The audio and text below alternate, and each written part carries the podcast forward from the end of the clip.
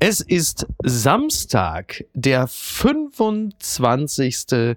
Februar. Ich muss schon langsam gucken. Apokalypse und Filterkaffee. Die frisch gebrühten Schlagzeilen des Tages. Mit Mickey Beisenherz. Einen wunderschönen Samstagmorgen und herzlich willkommen zu Apokalypse und Filterkaffee mit der Wochenendbeilage. Und auch heute blicken wir ein bisschen auf das, was unter der Woche so passiert ist. Was ist politisch, gesellschaftlich, feuilletonistisch so liegen geblieben? Was sind so die längeren Gedanken, die man nochmal spinnen muss? Und dafür gibt es ja nun wirklich keinen besseren als ihn. Er veredelt regelmäßig unsere Dienstage als Host und die ganzen anderen Tage, wenn er bei mir zu Gast ist und sich entspannt zurücklehnen kann und sagen kann, so was hat er Vogel sich da wieder zurechtgelegt. Er ist der einzige Mensch, für den ich extra nur für eine Podcastaufnahme zum Friseur gehe. Hallo Markus Feldenkirchen. Ach, Micky, das ist äh, wirklich toll. Also ich meine, ist zwar nicht geglückt der Besuch, aber du hast es immerhin probiert, ne? Absolut. Ja, ich habe der Friseurin natürlich auf der Mitte, habe ich gesagt, bitte abbrechen. Ich muss jetzt zu einer Podcast-Aufnahme. genau so sieht es aus. also, also, ich weiß nicht, weil man dich jetzt nächstes Mal im Fernsehen sieht, aber das ist, äh, ja. äh, das lohnt sich einzuschalten, weil das sieht jetzt gerade spektakulär aus. Ja, es ist ja nun so, die letzte Fernsehaufnahme von mir, die ist ja vom gestrigen Abend am Freitag der Kölner Treff, aber da habe ich neben Karl-Josef Laumann gesessen. Oh ja. Da ist das natürlich jetzt stylmäßig, kommt man da in der Regel immer relativ gut bei weg. Ja, ähm. aber ich, mit dem heutigen Besuch beim Friseur hast du dich äh, Laumann durchaus angenähert. So, jetzt reicht's. Sowas kann man sich nicht ausdenken mit vollen Bierkrügen gegen Drogen. Das schreibt die Taz über den politischen Aschermittwoch der CSU. Am Ende gibt es dann doch noch eine Enttäuschung für die Fans. Ein einziges Mal an diesem Vormittag Zugabe, Zugabe skandieren sie. Aber Markus Söder lässt sich nicht erweichen, tritt nicht noch einmal ans Rednerpult. Vielleicht ist es die Sorge, den krönenden Abstoß seiner Rede nicht mehr toppen zu können. Es war der Klassiker. Ich bin der Markus und da bin ich daheim. Und er hat aber auch weg, also daran merkt man auch, dass man langsam älter wird, dass man, so wie ich, freiwillig in dem Moment, wo es gerade läuft, auf Aufnahme drückt, wenn der politische Aschermittwoch läuft. Das hätte ich, glaube ich, als 25-Jähriger nicht gemacht. Warum machst du denn sowas? Also das kann man, das ist derselbe Grund, warum ich beim Friseur mir eine derartige Frisur äh, scheren lasse. Es ist der lupenreine Masochismus. Es also, ist der nervige, ist wie Ritzen eigentlich. Markus Söders Aschermittwochs reden, gucken ist wie Ritzen. Dass du das aber auch mit dem Alter begründest, das hat mich jetzt verstört, weil bei mir ja. ist es genau umgekehrt. Also ich mhm. habe früher äh, da ganz äh, beflissen als äh, politischer Journalist, äh, ja. habe ich mir das wirklich angeguckt, bin zum Teil sogar hingefahren zu solchen Veranstaltungen, wobei bei dem Hauptevent der CSU war ich noch nie. Mhm. Und mittlerweile denke ich mir, was ist das für ein Blödsinn? Ja, äh, da werden tatsächlich äh, Journalisten, die über Politik berichten wollen, zu diesem Gaggermüll quasi genötigt, äh, sich das ja. anzugucken und das auszuwerten. Also ich kann echt nur sagen, dass das Gute ist, den intellektuellen Tiefpunkt des politischen Jahres, den haben wir jetzt schon sehr früh im Jahr quasi erreicht und ja. auch überwunden. Und äh, weil dieser Aschermittwoch hinter uns liegt. Weißt du, woran das bei mir liegt? Ich bin ja so eine Art journalistischer Quereinsteiger. Ich habe mich ja aus den Untiefen des Boulevards und des Reality und Comedy-Fernsehens äh, bin ich ja erstmal durchgewartet, sodass der politische Aschermittwoch für mich immer noch so eine Art intellektuelle Steigerung ist. Mir gleich mal sagen muss, äh, zwischen dem RTL Comedy Adventskalender und dem politischen Aschermittwoch der, der CSU gibt es keinen Riesenunterschied. Nee, ne? ähm, wobei ich muss, eine Note muss ich schon sagen, also ich habe das mal miteinander verglichen, so Ricarda Lang und Christian Lindner, die waren inhaltlich insgesamt ein bisschen substanzieller, Markus Söder hat mit Abstand den größten Unsinn erzählt, aber er hat ihn, finde ich, schon trotzdem immer noch am besten performt. Ja, äh, das äh, kann er. Da hast du recht. Wir können das ja auch gleich nochmal im Einzelnen durchgehen. Und Bitte. trotzdem frage ich mich, also du hast jetzt deine Humorsozialisation geschildert. Ich frage mich umgekehrt, wer um Himmels Willen mal auf die Idee gekommen ist, dass Politiker witzig sein müssen. Ich meine, mhm. wir, wir überfrachten Politiker als Bürgerinnen, äh, Bürger und äh, Journalisten mit einer riesigen Anspruchshaltung. Aber warum? Über Martin Schulz habe ich viel gelacht in deinem Buch. okay, unfreiwillige Komik ist ja etwas anderes, als wenn du dich da hinstellst wie so ein äh, Karnevalsseppel auf ja. die Bühne und äh, versuchst da deine äh, Pointen reißen. Also es ist irgendwie so eine Sonderdisziplin der Politik, des Politischen, äh, diese absurde Aschermittwochsrede.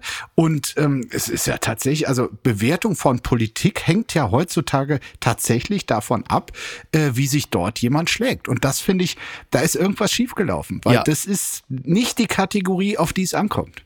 Darf es auch nicht sein. Für mich ist das ja so eine Art intellektueller Junggesellenabschied, was da passiert ist. Ich bin der festen Überzeugung, man darf daran auch nicht gemessen werden, denn Ansonsten wird man einander noch mehr verzeihen müssen. Also es, es muss ja so eine Art der Abspaltung da sein. Ich, ich hoffe, man kann sich darauf verständigen, dass man sagt, okay, das ist jetzt der Aschermittwoch und da verhalten sich die Menschen, auch im politischen Geschäft, auch anders als der Bankbeamte am Rosenmontag, weil sonst, also wenn, bleiben wir mal bei Markus Söder, also klar, er kam schon rein sagte, schauen Sie, liebe Freundinnen und Freunde, das hat er, also es sagt er ja nach jedem Satz, liebe Freundinnen und Freunde, wir sind wieder hier in unserem Revier in Passau. Und dann sagte er aber, äh, also er hat ja, war, ja, aber so, das war ja das Originalzitat.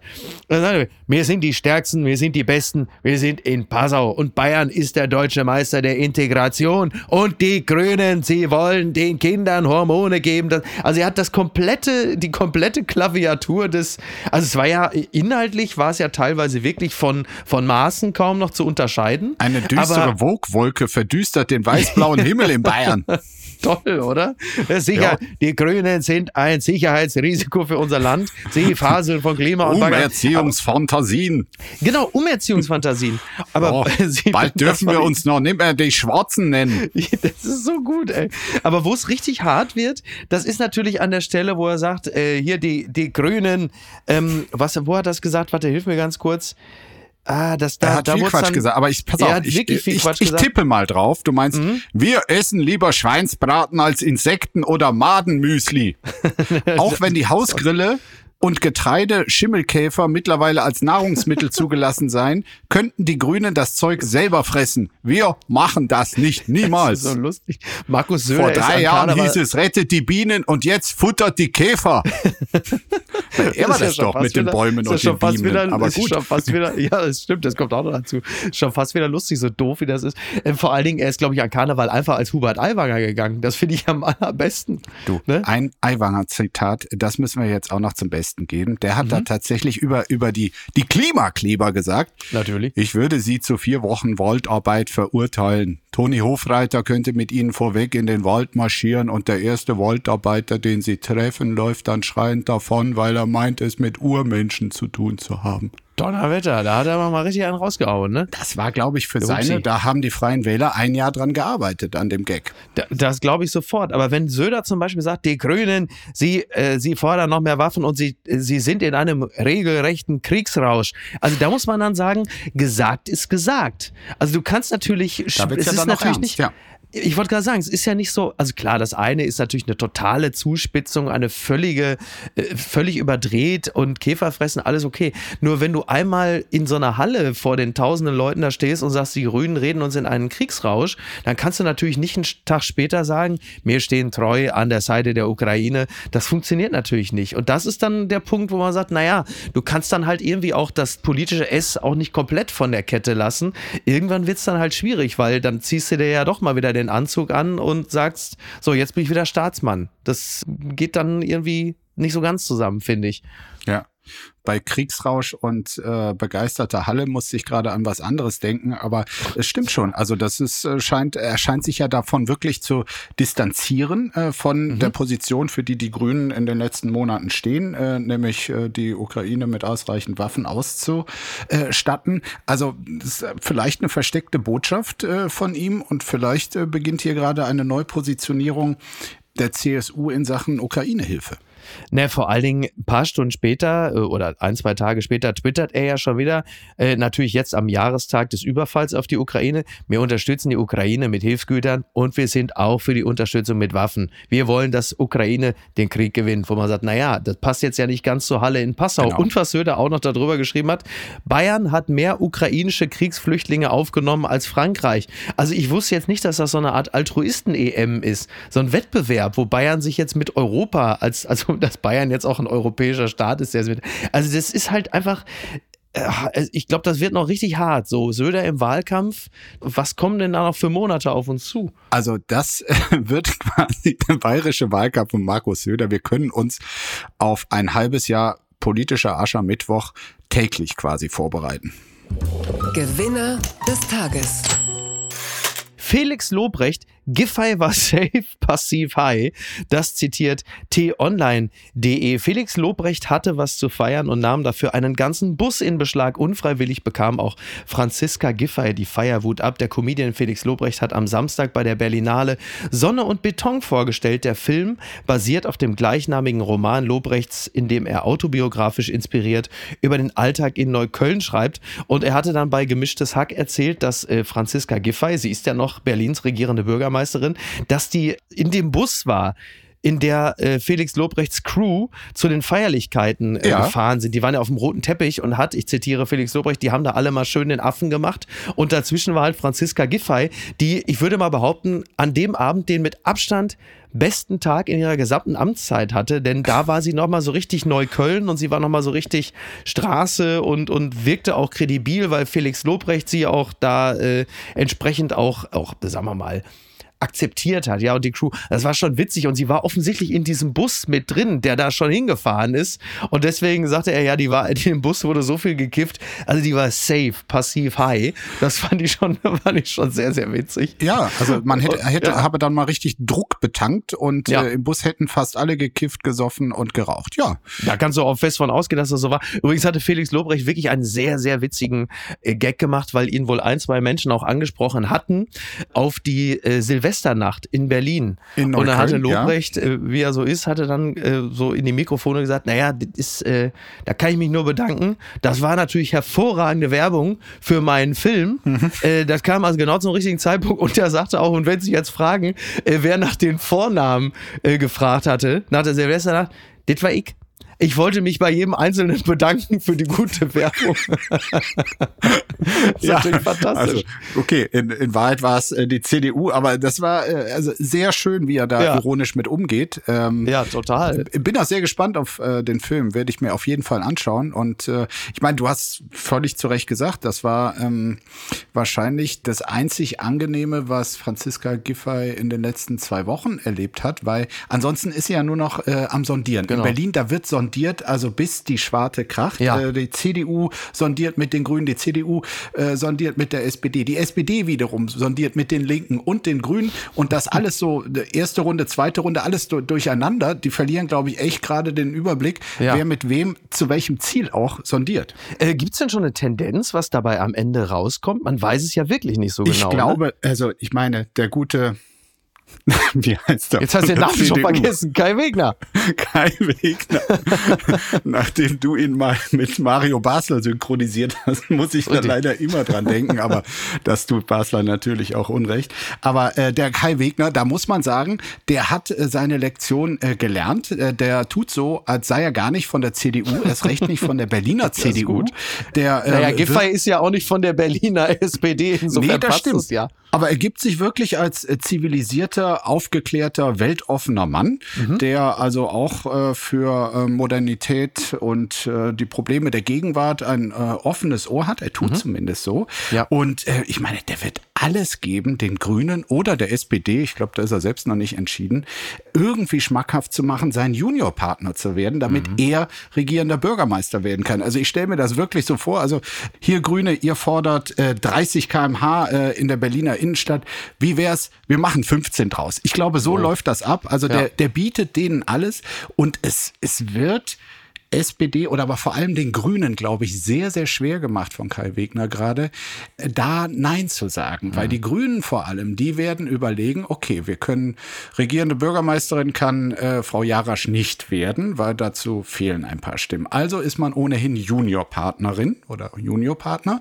Und dann kann man bei der CDU, ich glaube, sowohl inhaltlich als auch an Senatorenposten doch einiges mehr rausholen, als wenn sie dieses Linksbündnis wieder machen, wo sie die ganzen Posten durch drei teilen müssen. Mhm. Also ja, ja. ich glaube, wenn Herr Wegner sich da geschickt anstellt, äh, gibt es eine Option für Schwarz-Grün, auch wenn SPD und Linke in jedem Fall dieses Linksbündnis äh, weiterlassen wollen. Also da wird kräftig gekämpft um die Grünen. Die unbequeme Meinung. Größte deutsche TV-Produktion aller Zeiten. Frank Schätzing rechnet mit der Schwarm-Verfilmung ab. Und wo steht dieser ganze Schmutz natürlich im Spiegel? Selbstverständlich. Sein Buch verkaufte sich millionenfach. Jetzt distanziert sich Frank Schätzing von der Serienadaption seines Klimawandel-Bestsellers Der Schwarm. Es pilchert.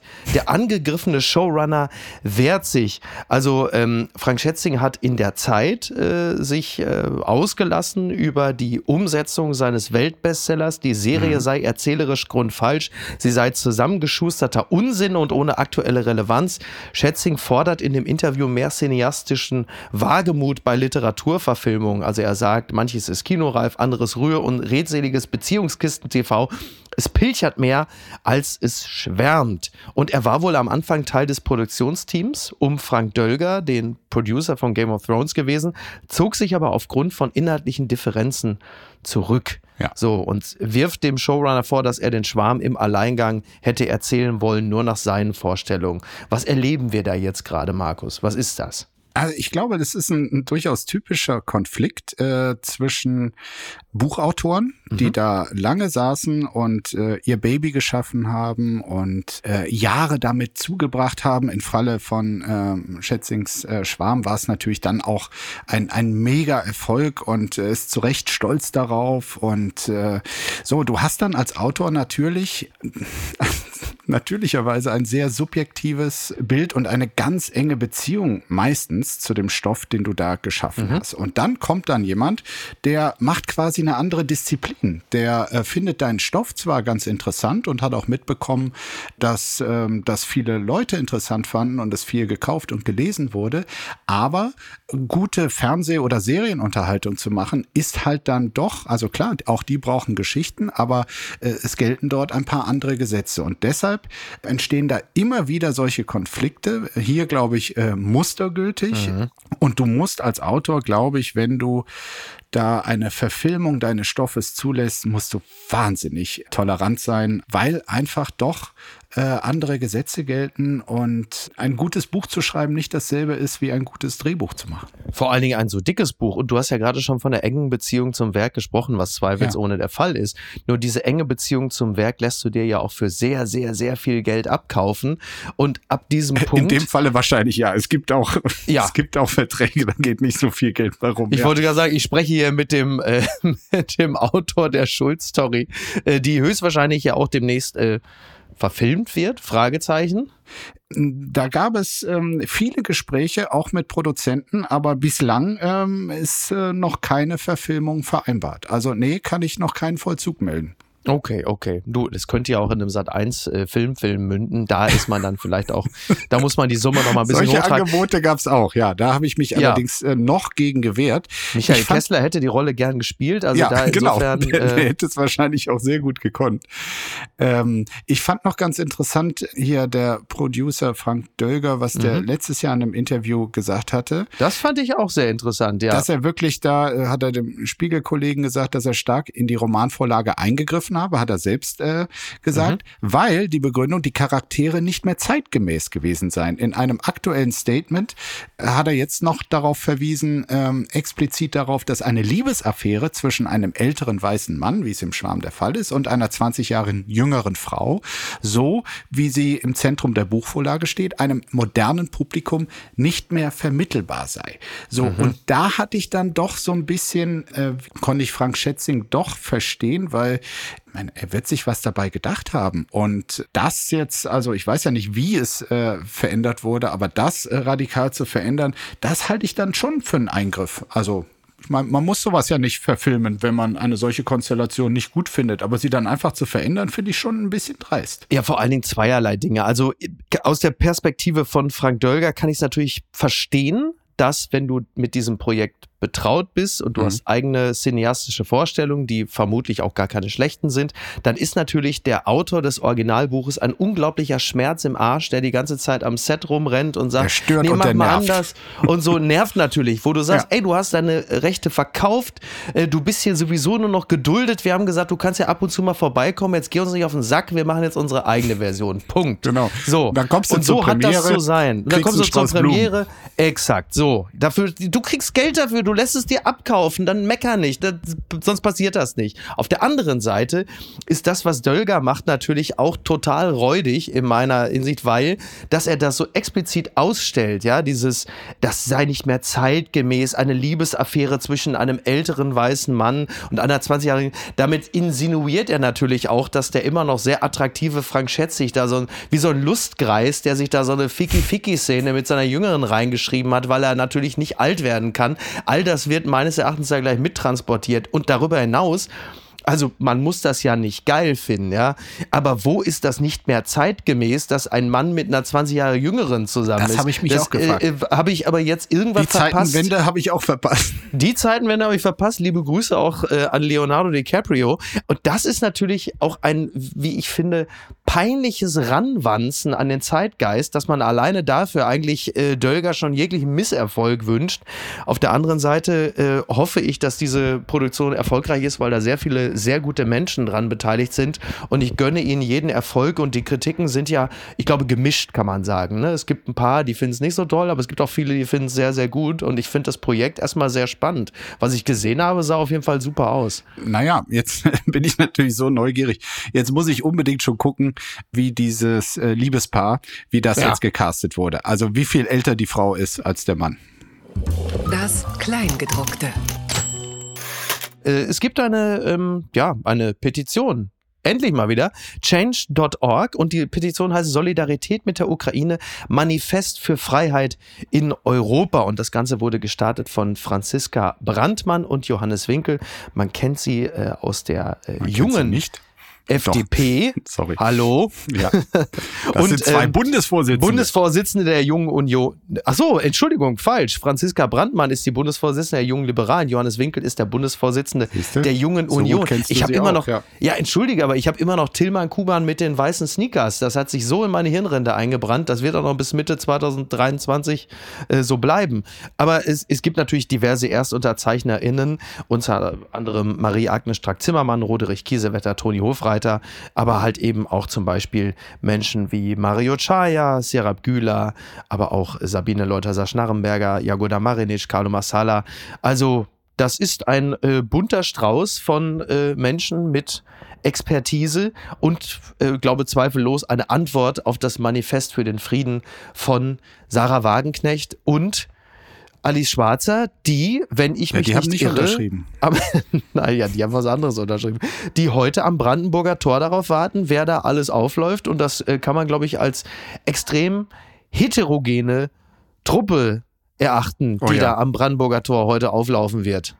Wer kommt denn da alles? Oh, da habe ich mich tatsächlich diese Woche äh, ganz intensiv mit beschäftigt, weil ich mit einem großen Team äh, von Kolleginnen und Kollegen vom Spiegel genau das versucht habe zu recherchieren. Und mhm. es ist es ist natürlich so, es haben diese Petition mehr als sechs oder 700.000 Menschen unterschrieben. Wobei, ja. wenn du trickreich bist, kannst du als ein Individuum, wenn du mehrere E-Mail-Adressen hast, da auch aktiv werden und mehrere Unterschriften äh, hinterlassen. Das wird alles nicht so genau überprüft. Mhm. Aber wenn du dir mal genau anschaust, was die, die äh, wir so quasi unter die Verschwörungstheoretiker in Corona-Zeiten gefasst haben, ähm, das waren zum Teil sehr demokratiefeindliche, wenn nicht extreme rechte Kräfte, äh, die dort die Anführer waren und die Organisatoren äh, etc. Und die sind da voll drauf aufgesprungen und unterstützen das und teilen das und sagt, kommt nach Berlin und äh, es ist egal, äh, ob Frau Wagenknecht vermeintlich noch bei den Linken ist oder nicht, das ist unterstützenswert wert.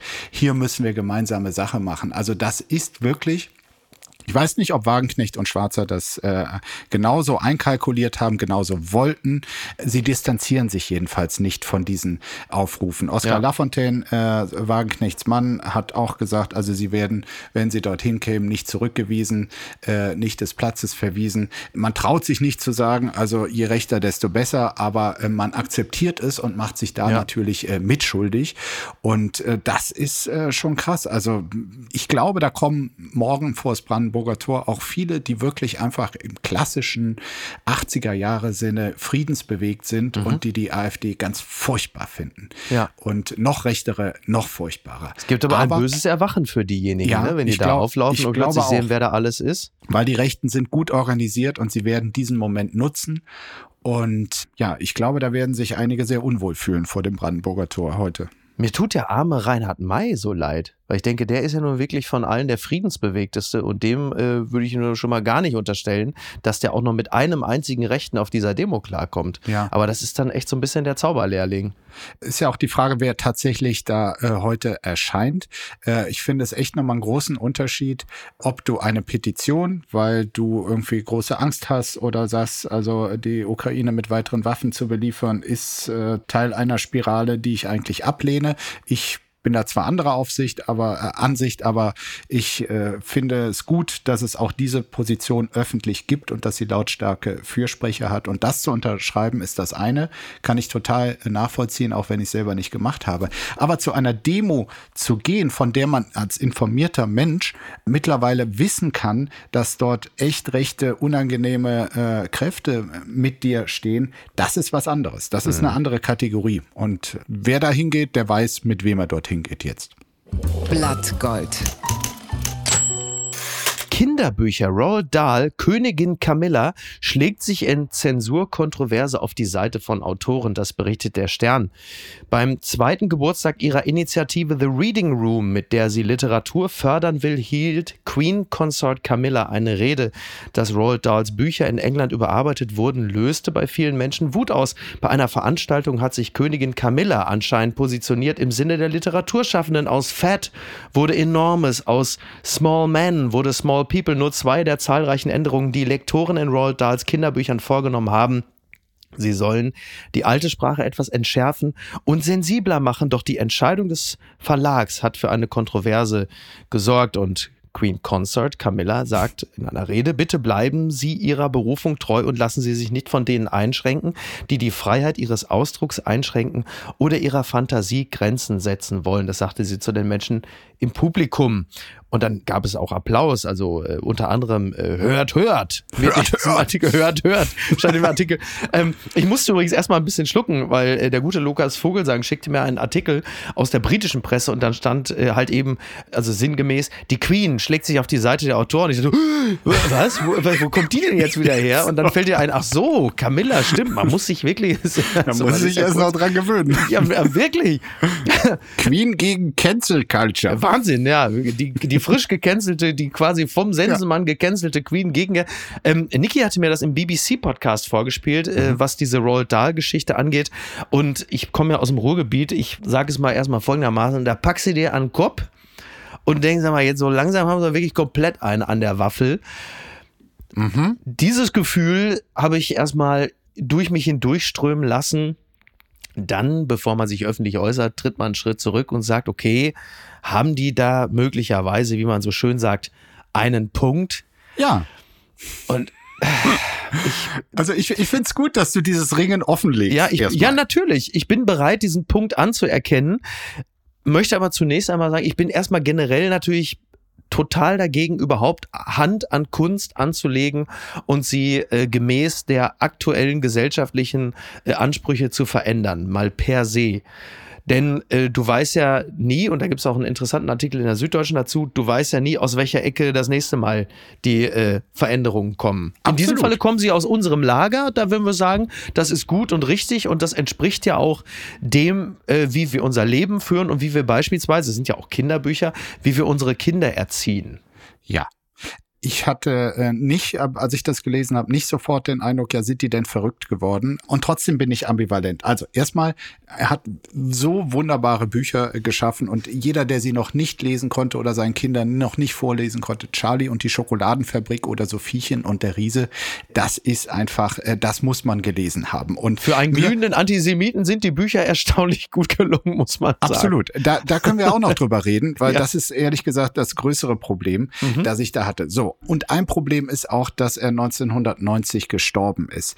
Ich fände es natürlich total interessant, wenn Roald Dahl an einer solchen Diskussion teilnehmen könnte. Mhm. Dass man ihm sagt, ihnen ist schon bewusst, dass irgendwie Menschen als fett zu bezeichnen heute noch unglücklicher ist und auch unglücklicher macht, als das vielleicht vor 60 Jahren äh, der Fall war. Weil wenn man, so stur darauf beharrt, hier bleibt jedes Wort so, wie es der Autor geschrieben hat, dann macht man ja ehrlich gesagt auch den Autor eventuell ein bisschen dümmer, als er ist, oder nimmt ihm selbst die Möglichkeit, sich zu entwickeln, dazu mhm. zu lernen, wie es jeder Mensch ja eigentlich macht, ja. der nicht demonstrativ einfach ein trotziges Kind bleiben will. Und ähm, ich bin auch Autor. Ich schreibe, habe viele, viele Texte geschrieben und ich kann dir garantieren, so wie ich auf die Welt und auf Menschen und die Gesellschaft blicke, gibt es sicherlich Dinge, die ich vor 20 Jahren geschrieben habe, die ich heute nicht mehr so äh, schreiben würde, weil ich Erfahrungen gemacht habe. Auch übrigens damit, wie Texte auf andere wirken können oder wenn ich äh, Porträts schreibe, die Wirkung meiner Texte bei anderen manchmal hautnah mitzubekommen und wo ich mir dann auch denke, okay, dieses harsche Urteil über jemanden, selbst wenn ich es in dem Moment irgendwie ganz äh, treffend und pointiert fand, ist das angemessen oder ist das Leid, was ich bei demjenigen dadurch, äh, dass ich hart urteile, hervorrufe, steht das im Verhältnis ähm, zu dem, mhm. was mir da durch den Kopf kam? Und ähm, das ist sicherlich auch, äh, ich weiß jetzt nicht, was da alles der Verlag aus äh, dem Werk von Roald Dahl ändern wollte, aber wenn man da Fett durch, ähm, was war's? Enormous, Enormous und Small Man und Small. Es ist mitunter schon ein bisschen seltsam, ja, weil es ist dann auch so, dass eine Figur in dem Buch liest etwas von Kipling.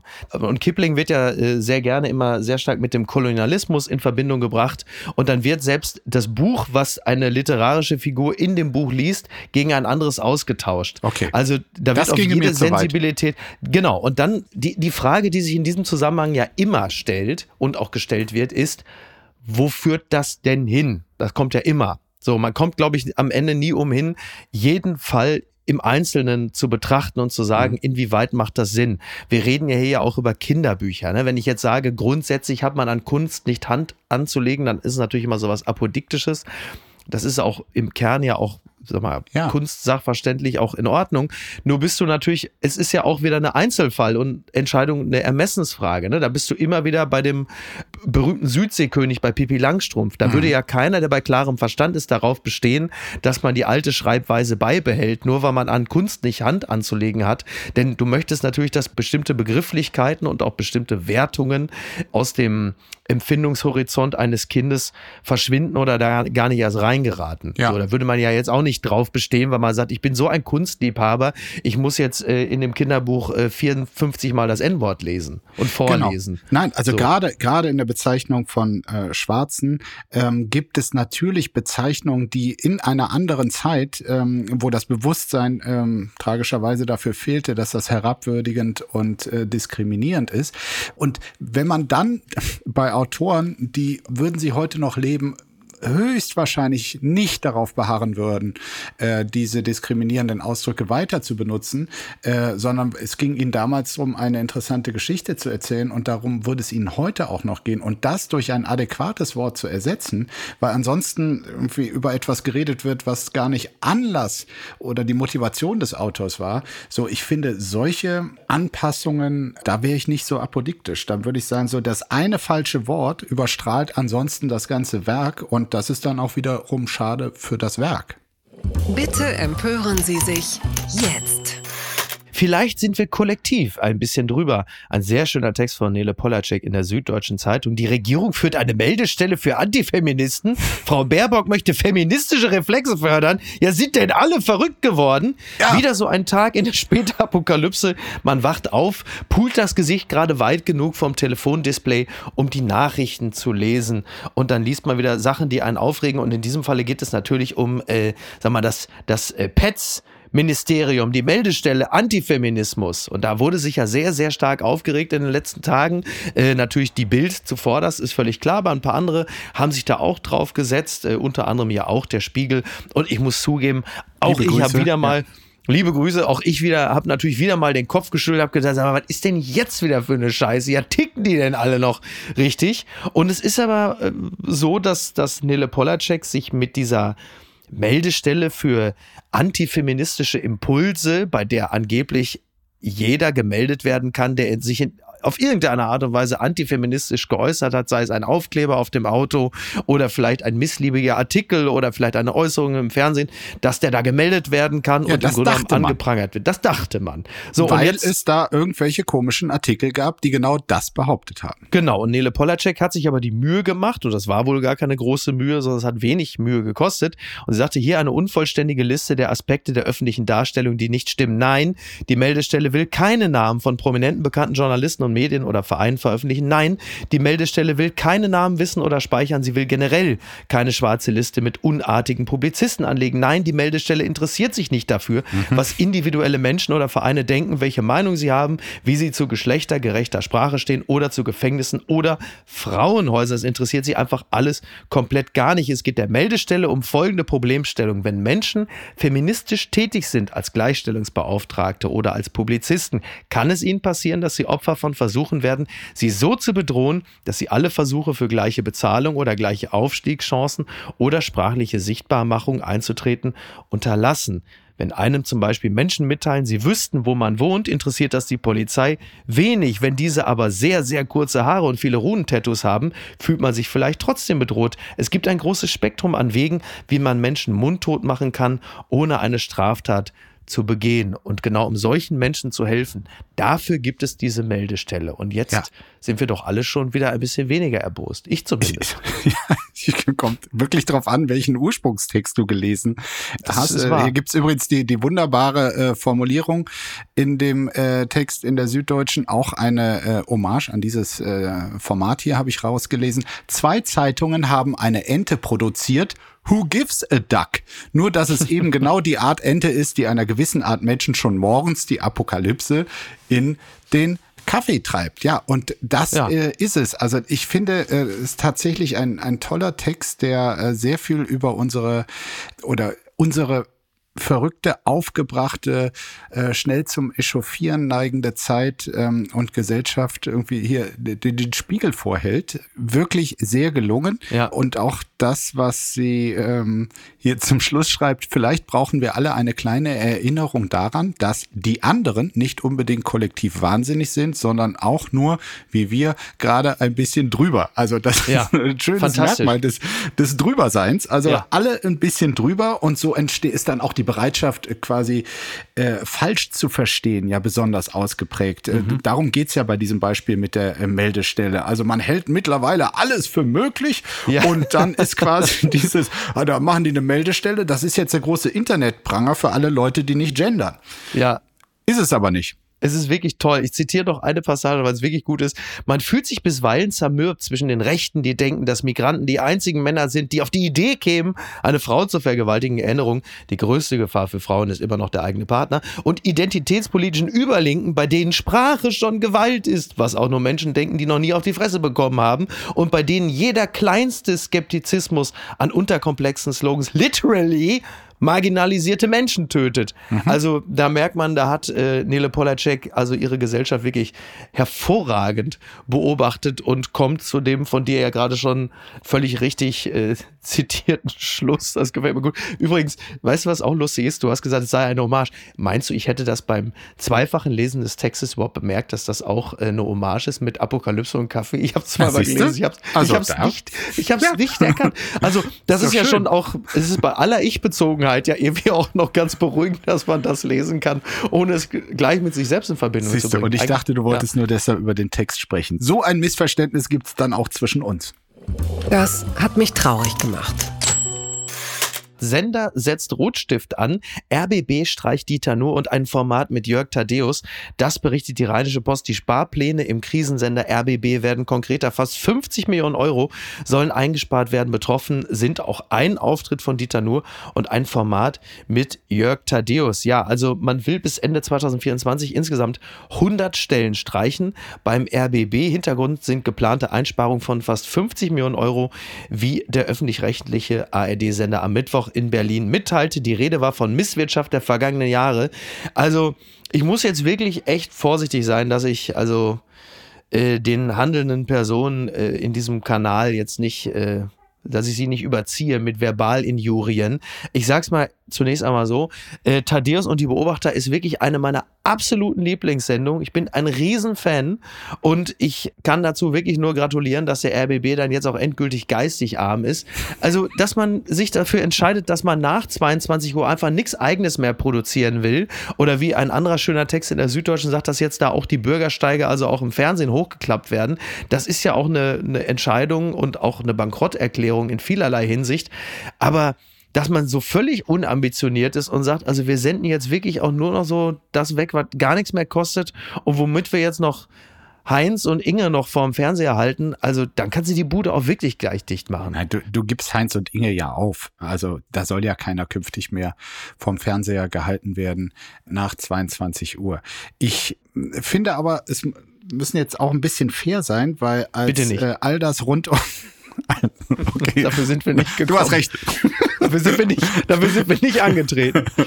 Also, dann warne ich vor einer gewissen Verlogenheit in der mhm. Debatte, weil rund als quasi die Bombe Schlesinger platzte ja. und äh, von äh, Misswirtschaft der vergangenen Jahre, davon ist ja jetzt auch die Rede, und das mhm. ist die Reaktion darauf. Da hat man natürlich als auch als Freund des öffentlich-rechtlichen Rundfunks, auch des RBBs, äh, gesagt, ja, also wenn man so verantwortungslos mit äh, den Geldern umgeht, äh, das geht so nicht. Und natürlich müssen die sich einschränken, natürlich dürfen die nicht so prassen und äh, sich aufs Wesentliche konzentrieren.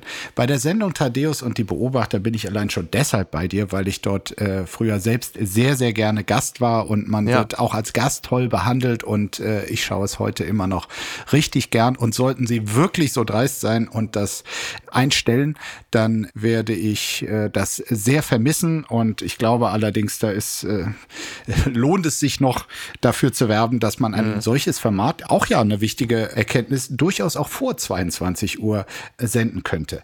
Das Kann ja auch nicht so viel kosten. Also die zwei Weißbier von Claudius Seidel, die können wir im Zweifel auch noch über eine die, die, über unsere über Crowdfunding hinkriegen. Über Crowdfunding. Das stimmt.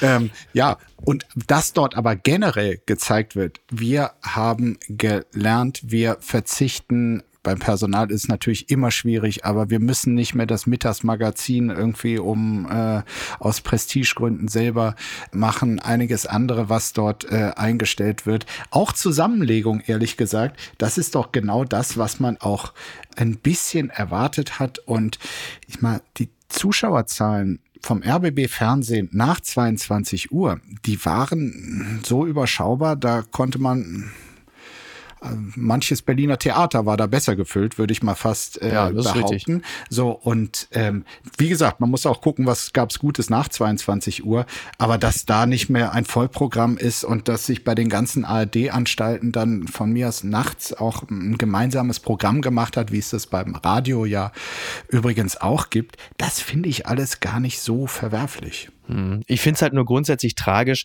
dass diese äh, Programm, ich wollte schon sagen Programmmacher, aber das sind sie ja nicht, sie sind programmverantwortlich, dass die natürlich überhaupt kein, ja, Programmverwalter, dass sie natürlich überhaupt gar kein Gespür haben für Programm, das vielleicht im Zweifel nicht so viele Zuschauer holt wie eine Quizshow. Das mag ja sein, aber die ARD äh, kann ja nicht in, äh, als, als Summe ihrer Teile nur aus Quiz-Sendungen bestehen. Das kann ja auch nicht sein. Und äh, dass man so für Sendungen mit Bettina Rust, Eva Maria Lemke, Ingmar Stadelmann, Thaddeus und äh, Sophie Passmann behält ja übrigens glücklicherweise ihre Sendung, ja, immerhin.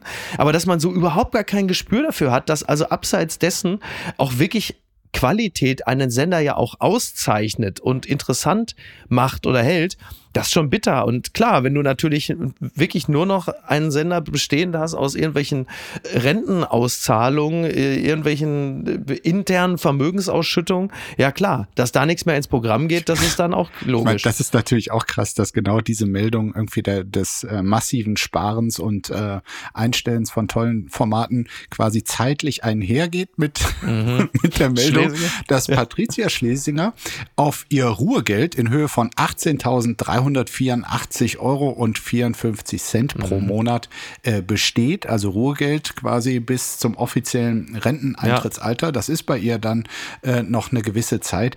Ähm, ich meine, da schütteln dann natürlich Leute zurecht den Kopf, wobei die, die sie juristisch beraten, sagen, also juristisch ist es, äh, ist ihr da überhaupt nichts vorzuwerfen. Warum soll die Frau dann nicht das Geld, was ursprünglich für solche Fälle in Aussicht gestellt wurde, auch bekommen?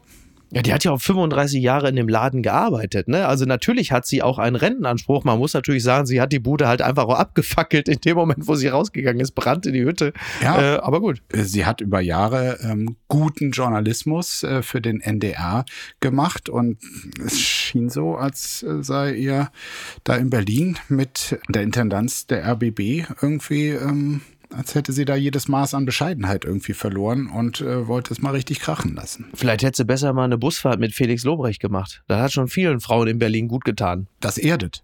Gucken mal, wer da spricht. Wieso muss man dauernd glücklich sein?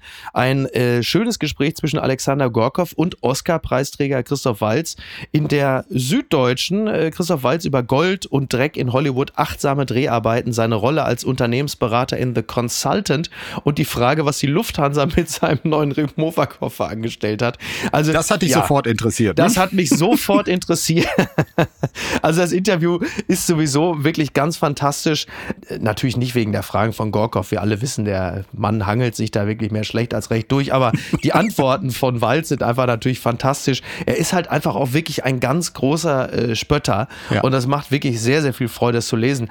Aber diese, diese Koffer-Episode ist natürlich schon auch sehr, sehr witzig. Also er sagt, besser geht's kaum. Es ist ganz anders, als wenn ich beispielsweise bei der Lufthansa in kindlichem Vertrauen einen Koffer aufgebe. Frage mit dem Ergebnis, dass ich den nie mehr wiedersehe. Und bei der Lufthansa gerät man im Bemühen, seinen Koffer wieder zu bekommen in einen vollständig entpersonifizierten und absolut industriellen Vorgang. Ja. Passiert? Passiert. Los Angeles, Frankfurt, mitnichten. München, Berlin. Am 16. Dezember 22 habe ich den Koffer aufgegeben. Inzwischen aufgegeben im Wortsinne. Ich habe den Koffer nicht mehr wiedergesehen. Bis heute nicht. Ein nagelneuer Remover mit schönen, liebgewonnenen Sachen drin. Wie gestaltet sich die Beschwerde? Industriell. Nach quantifizierbaren Maßgaben. Es gibt seit mehr als zwei Monaten eine Property Irregularity Report, Referenznummer BER LH 33385, ursprünglich nach Berlin nachgeliefert worden, sollte der Remover ab München angeblich am 30. Dezember 22 mit Flug LH 1934, ich kenne die Zahlen alle auswendig, auch einige Beraterinnen und Berater im Beschwerdezentrum der Lufthansa kommen mir inzwischen gut bekannt vor. Immerhin. Ja, sie sind alle sehr freundlich muss man sagen. Sie plaudern sehr verständnisvoll, sind beflissen, geben Ratschläge und so, und jetzt wird es interessant, gleitet man unmerksam in ein Labyrinth. Man mutiert zum Vorgang. Immerhin ist man ein Vorgang, auch eine Form der Anerkennung, oder? Ganz im Gegenteil. Man wird in einen digitalen Stoffwechsel eingespeist und vom Algorithmus verdaut. Die metabolischen Konsequenzen verdienen keine Anerkennung. Toll, oder? Das ist jeder, der sich über dieses dreiste Abspeisen von äh, Hotlines und ähm, so schon mal beschwerter. Also besser äh, kann man es gar nicht auf den Punkt bringen. Oder? Das ist äh, wirklich ähm, ganz große Gegenwartsliteratur, ja. was äh, hier in diesem Interview von Christoph Walz gesagt wird. Ist natürlich für mich auch wieder beschämend, da mir äh, das äh, nahezu baugleiche ja auch passiert ist. Übrigens auch nur auf der Strecke äh, München-Hamburg. Und was mich doppelt beschämt, mir wäre natürlich solche Sentenzen äh, als Conclusio des Ganzen nicht eingefallen. Meine einzige, mein einziger Schluss des ganzen Vorgangs war, was eine Kacke. So. Also das ist natürlich insofern schon auch enttäuschend. Also na gut, ja. jeder, jeder macht das, was er kann. Im Rahmen seiner Möglichkeiten. was ist denn da schiefgelaufen? Bericht Benjamin von Stuttgart-Barre will wohl Matthias Döpfner in Roman thematisieren. Das berichtet die Berliner Zeitung. Ein Medienbericht schlägt Wellen. Er behauptet, Stuttgart-Barre plane in seinem Roman interner über Springer-Chef Matthias Döpfner zu offenbaren. Das ist ja so ein bisschen das mediale, der mediale Talk of the Town.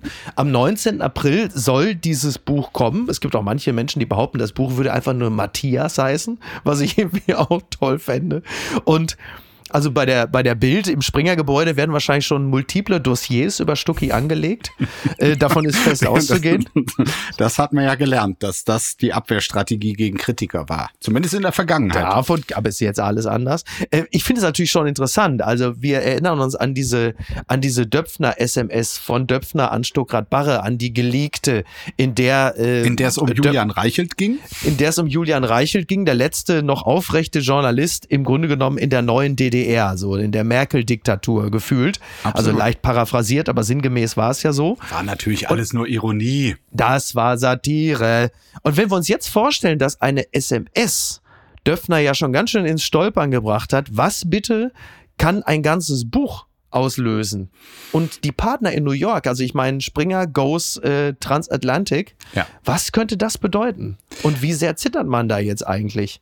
Ich glaube, wenn das alles stimmt, äh, ich kenne Stucki jetzt auch schon seit Jahren, traue ihm alles zu, kann das aber jetzt hier nicht bestätigen. Aber wenn das alles stimmt, mhm. dann wird man tatsächlich äh, bei Springer oder zumindest im Hause Döpfner, äh, vielleicht denken ja auch gar nicht alle bei Springer so, mhm. dass das der allerbeste Chef ist, da wird man äh, zittern. Und du hast es äh, richtig gesagt, also in unserem öffentlichen Kosmos Deutschland, ähm, ich glaube, da hat er gar keine Angst vor. Kritik aus diesem Reich. Aber das, was ihm und auch in seiner Stellung tatsächlich gefährlich werden kann, sind die Stimmen aus äh, Amerika. Mit der Übernahme von Politico ähm, ist äh, Springer dort jetzt ein großer äh, Player und auf diese ganzen äh, Berichte, dass dort ein Chefredakteur, der so mit Frauen umgeht, so lange bleiben konnte und vom Oberboss auch lange gedeckt wurde, da wurde ja in Amerika äh, ehrlich gesagt mit größerer Verwunderung darauf reagiert mhm. äh, als bei uns. Insofern Insofern genau. ist das der für ihn viel gefährlichere Markt.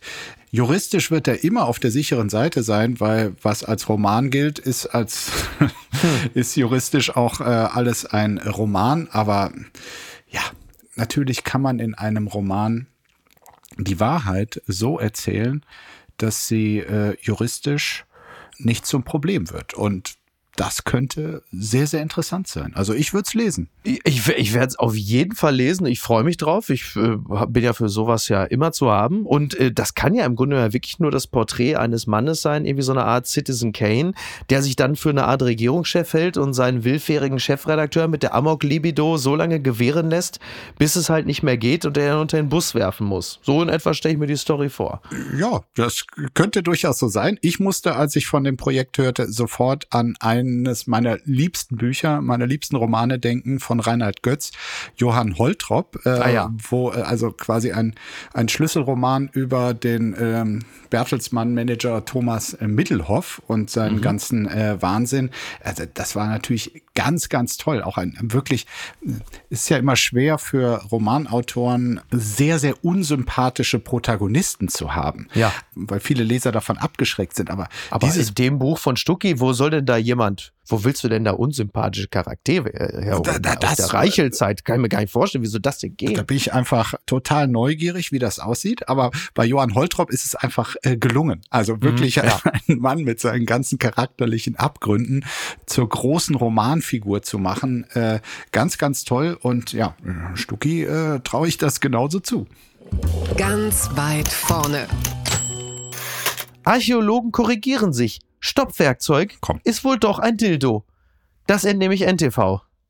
Markus ja. ist der Penis-Content, auf den du gewartet hast. Bei ihren Ausgrabungen stoßen archäologische Teams immer wieder auf Gegenstände, deren Form und Verwendung sich nicht von selbst erklären. Manchmal ist ein Objekt aber auch genau das, was man vermuten könnte. So ist es wohl mit einem Holzpenis, der an einer römischen Stätte ausgegraben wurde. 92 wurde bei Ausgrabungen im Römerkastell Vindolanda in der britischen Region Northumberland, jetzt wird es schon so ein bisschen Lorioesk, ein Holzgegenstand gefunden. In den Unterlagen zu den Ausgrabungen in der Nähe des Hadrianwalds wurde das etwa 2000 Jahre alte Objekt als Stopfwerkzeug klassifiziert, was ja, ja vielleicht auch einfach nur ein Synonym sein könnte. 30 Jahre später korrigieren Archäologen diese Einschätzung. Rob Collins, Dozent für Archäologie an der Newcastle University, sagte dem britischen Guardian, er halte es für vollkommen klar, dass es sich bei dem Fund um einen Penis handelt. Er wisse nicht, wer die andere Beschreibung in den Katalog eingetragen habe.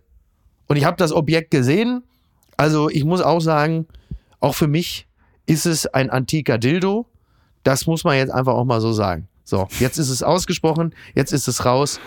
Ja. Jedes denn, Mal, wenn wir hier im Podcast miteinander verbunden sind, Ja. kommt irgendwas mit Penis. Ich, ich meine, ich lese ja auch äh, Zeitung, ich lese ja auch das Ja. Internet. Wo Ja. findest du immer diese Penissachen? Ja, das ist NTV. Das ist die Quelle für. Äh, Ja, gut, ja, okay. Ist halt doch RTL-Gruppe. Ja, es, und Ne? du scheinst die. Themen aber auch wirklich äh, magisch anzuziehen. Ich Äh, lasse mir diese Themen von NTV-Chef Stefan Schmitter persönlich schicken. Ja, Ähm, sehr ja. gut, schöne Grüße. also, ähm, ja, die große Frage, ich lasse mich jetzt Mhm. trotzdem auf den Quatsch ein. Die große Frage war ja, warum das bisher Mhm. quasi so falsch etikettiert war. Und äh, da rätseln jetzt äh, die Wissenschaftler drüber, ob es vielleicht unangenehm war, dass man äh, den Leuten damals irgendwie da schon Mhm. Ja, ist unterstellt hat, also Sexspielzeug, wie das heute Ja. offenbar auch äh, von manchen verwendet wird, dass sie damals schon so pervers waren. Ich glaube, das steckte dahinter. Ja, Schmuddelzeugs, ne? Ja. Und dann haben wir gesagt, dann machen wir lieber so als Stoppwerkzeug. Ähm, und irgendwie scheint doch da der Wunsch gewesen zu sein, unsere Vor-Vor-Vorfahren als irgendwie reinere oder Sexlos. sexuell Ich hab äh, nicht so Caligula Getriebene gesehen. darzustellen. Ich weiß, was da abging. Mir brauchst nichts zu sagen. Also ich habe äh, ich hab auch Gladiator geguckt mit Ralf Möller, fünf Oscars. Ich weiß Bescheid, was im alten Rom abgegangen ist. So, und da gibt's nämlich mehrere Möglichkeiten. Also wie gesagt, eins, äh, Sexspielzeug, Theorie zwei, dass das Objekt als Stößel verwendet wurde, entweder für kulinarische Zwecke oder zum Zermahlen von kosmetischen oder medizinischen Zutaten. Ja, my Ich ass. sag mal, du kannst Ja, ja, also auch bitte. beides. Ja, sicher. Ja, ich habe ja, ja, auch, auch eine. Doppelnutzung möglich, Ich habe mal beim. Wichteln, ich habe mal beim Wichteln einen Flaschenöffner bekommen, Den du der heute genauso als Dildo aussieht benutzt? wie Nein, das ist ein Holzpenis, ein Holzpenis als Pflanze. so. Sowas kriegt man in so was weiß ich so in, in spanischen am spanischen Kiosk irgendwo so, also unten an der, also wenn du an der Theke stehst, da gibt's sowas. Ich habe es beim Wichteln gewonnen und seitdem ist es bei mir in der Schublade und äh, meine Reinemachfrau, die zog das Ding mal aus der Schublade und guckte mich dann so ein bisschen schief an. Da wusste ich dann auch nicht zu erklären. Zumal sie erst wenige Stunden vorher bei uns im Schlafzimmer war, wo so eine Make America Great Again Kappe rumlag und sie ist auch noch Mittelamerikanerin, also Ja, das ist alles sehr unangenehm. Bitte, Markus, lass uns einfach an dieser Stelle jetzt. Äh, absolut. Lass Ich kann auch Punkt deiner machen. Reinemachfrau sagen, mit dem, was ich zusätzlich über dich weiß, äh, ihr Eindruck ist sicherlich nicht falsch. das ist, ist also absolut korrekt. Ich habe jetzt auch keine Zeit mehr. Ich muss jetzt mit meiner Tochter Let's Dance gucken und Pizzabrötchen bei Lieferando bestellen, wie sich das für einen ordentlichen Vater gehört. Oh, Na, das, mal das klingt wiederum richtig, richtig schön. Viel Spaß euch dabei. Vielen Dank. Markus, ich äh, freue mich, dass wir uns die Tage wieder hören.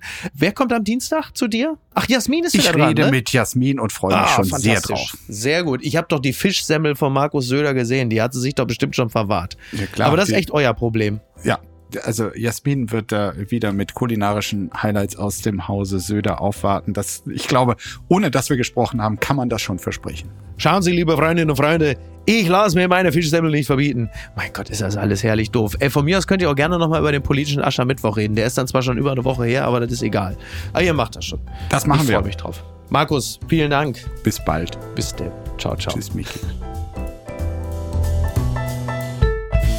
Apokalypse und Filtercafé ist eine Studio Bummens Produktion mit freundlicher Unterstützung der Florida Entertainment. Redaktion Niki Hassania. Executive Producer Tobias Baukhage. Produktion Hanna Marahiel. Ton und Schnitt Niki Fränking. Neue Episoden gibt es immer montags, mittwochs, freitags und samstags. Überall, wo es Podcasts gibt. Stimme der Vernunft und unerreicht gute Sprecherin der Rubriken Bettina Rust.